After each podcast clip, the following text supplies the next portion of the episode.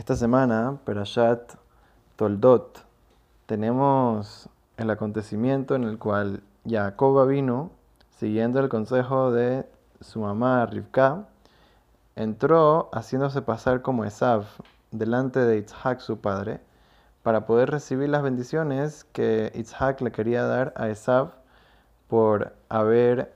eh, conseguidole un animal y preparadolo para que pueda comer y entonces así le había dicho Isaac a Esaf para poder bendecirlo de una manera satisfecho, bien, y de una manera que sea una bendición que se cumpla en su plenitud. Entonces, tenemos una cosa muy interesante que tenemos que analizar, que es, nosotros sabemos que Jacob vino para poder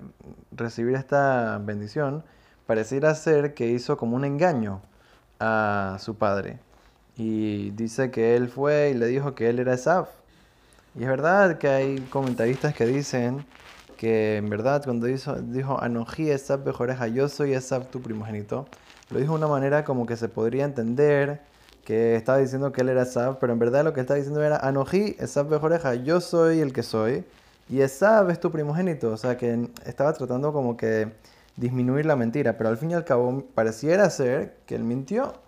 ¿Y cómo puede ser que entonces llamamos a Jacob que él era el pilar del Emet? O sea, nosotros llamamos a Jacob como que eh, lo principal de él era la Torah, el Emet, o sea, él, eh, estaba eh, siempre en, la verdad, no mentía, era como que por sí decir el pilar, lo principal, el que, el que metió dentro de la esencia de todo el pueblo de Israel la verdad. Titenemet li Jacob, así dice el pasú, que le da la, verdad a Jacob. O sea, entonces, ¿cómo puede ser de que, aunque sea que es verdad, trató de mentir menos, pero al fin y al cabo estuvo, pareciera, eh, engañando a su papá? ¿Cómo puede ser que hizo algo así? Entonces, había una respuesta interesante de Rabel y Mansur que dice que, en verdad, ¿cómo funcionaba eh, lo que estaba pasando con Rivka? Rivka no estaba escuchando lo que Jacob le dijo a Esab en el cuarto, no es que estaba ahí espiando. No, ella recibió por profecía,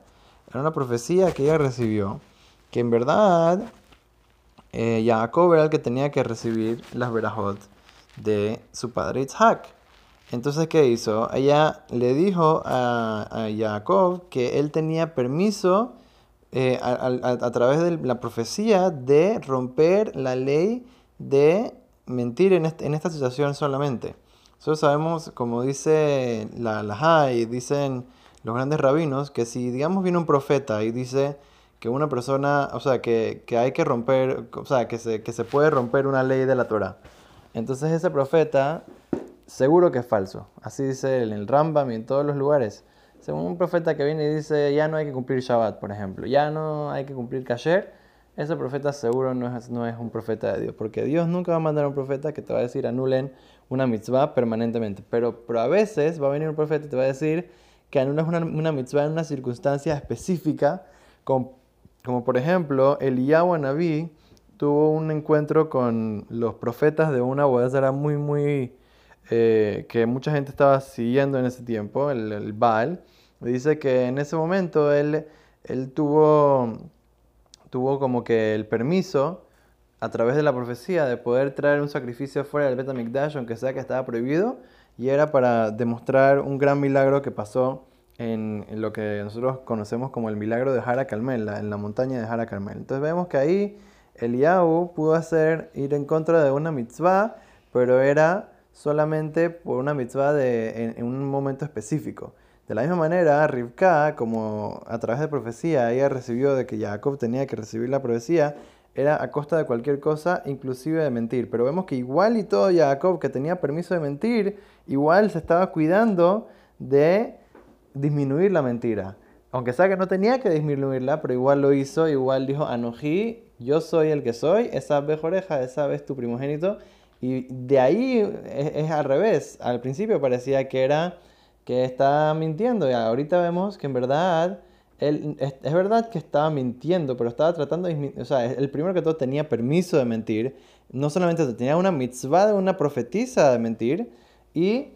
estaba, aunque sea que tenía el permiso, igual estaba tratando de disminuir todo lo que vemos. La grandeza de los patriarcas y muchas veces uno puede entender las cosas mal, uno entiende a veces de la forma que uno entendió como era niño la historia y así la explicación simple por encima lo que pareciera, pero no los, eh, no, los tratamos como si son en verdad eh, gente tan tan elevada, pero tenemos que entender de que los patriarcas no era como uno eh, hoy en día así, no, era gente muy muy elevada, que eran, eran Tadikim y Olam, los que metieron todas las cualidades buenas y los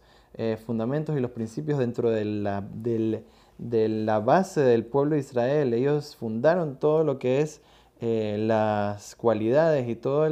eh, la forma de ser del pueblo de Israel, lo formaron los Abot Akdoshim, los eh, Abraham, Isaac y Jacob, nuestros patriarcas, y tenemos que cada historia que vemos en los patriarcas, verlo con los lentes de espiritualidad, los lentes de que en verdad ellos eran gente que estaba muchísimos, muchísimos niveles, mucho más altos que nosotros, y tenemos que siempre tratar de entender de la mejor manera y aprender las lecciones de ellos para poder siempre seguir en sus caminos, seguir el camino de la Torah, el camino de Dios, y de esa manera poder siempre cumplir con nuestra misión en este mundo y acercarnos a Kadosh Baruj